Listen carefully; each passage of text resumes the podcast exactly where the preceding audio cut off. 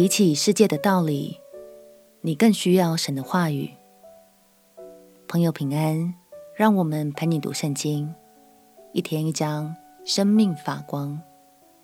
今天来读哥罗西书第二章。哥罗西本来是一座商业重镇，但后来随着周边的城市兴起而渐渐没落。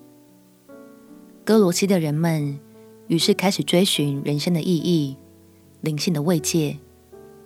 于是，希腊玄学、哲学和犹太律法主义就这样趁虚而入，混乱了弟兄姐妹们的认知，在教会中产生了负面的影响。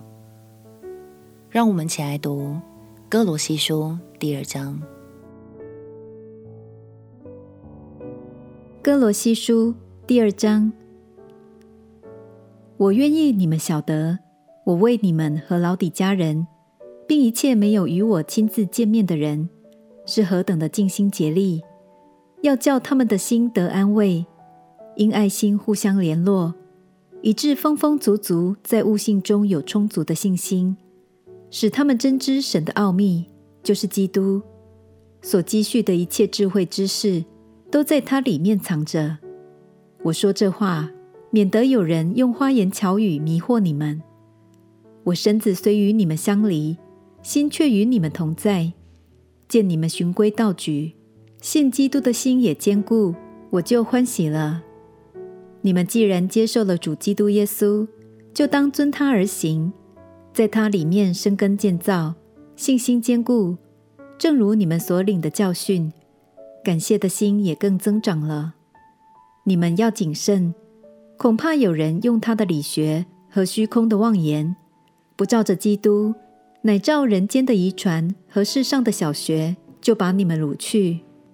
因为神本性一切的丰盛，都有形有体的居住在基督里面，你们在他里面也得了丰盛。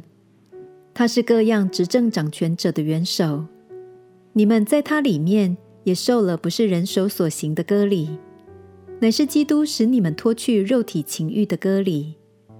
你们既受洗，与他一同埋葬，也就在此与他一同复活，都因信那叫他从死里复活神的功用。你们从前在过犯和未受割礼的肉体中死了，神赦免了你们一切过犯，便叫你们与基督一同活过来。又涂抹了在律例上所写攻击我们、有碍于我们的字句，把它撤去，钉在十字架上。既将一切执政的、掌权的掳来，明显给众人看，就仗着十字架夸胜。所以不拘在饮食上，或节期、月朔、安息日，都不可让人论断你们。这些原是后世的影儿。那形体却是基督，不可让人因着故意谦虚和敬拜天使，就夺去你们的奖赏。这等人拘泥在所见过的，随着自己的欲心，无故的自高自大，不持定元首。全身既然靠着他，筋节得以相助联络，就因神大得长进。你们若是与基督同死，脱离了世上的小学。为什么仍像在世俗中活着，服从那不可拿、不可尝、不可摸等类的规条呢？这都是照人所吩咐、所教导的。说到这一切，正用的时候就都败坏了。这些规条使人徒有智慧之名，用私意崇拜，自表谦卑，苦待己身，其实在克制肉体的情欲上是毫无功效。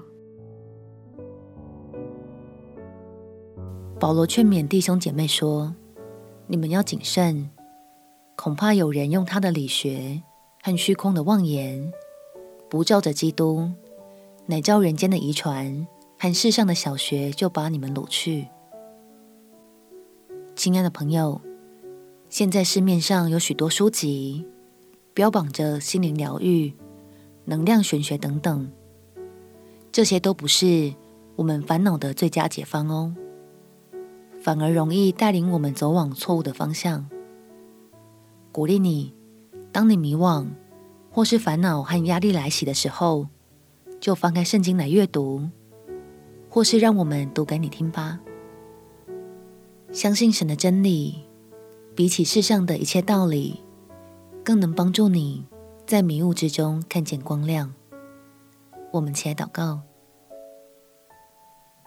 亲爱的主耶稣，求你透过圣经的话语，在凡事上带领我的脚步。我要单单跟随你的心意。祷告奉耶稣基督圣名祈求，阿门。祝福你，在神的话语中看见他对你丰盛的爱。陪你读圣经，我们明天见。耶稣爱你，我也爱你。